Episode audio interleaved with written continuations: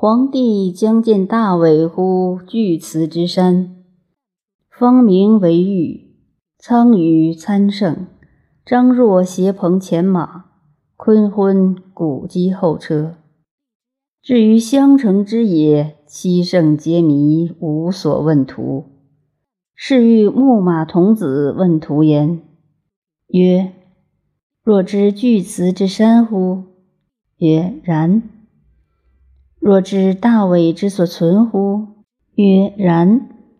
皇帝曰：义哉，小童！非突之巨祠之山，又知大伟之所存，请问为天下？小童曰：夫为天下者，亦若此而已矣。有奚是焉？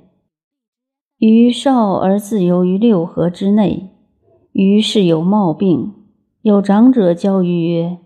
若成日之车而游于襄城之野，今于病稍痊，于又且复游于六合之外，夫为天下亦若此而已。于又奚是焉？皇帝曰：夫为天下者，则诚非无子之事。虽然，请问为天下？小童辞。皇帝又问小童曰：“不为天下者，亦奚以异乎牧马者哉？亦去其害马者而已矣。”皇帝再拜其首，称天师而退。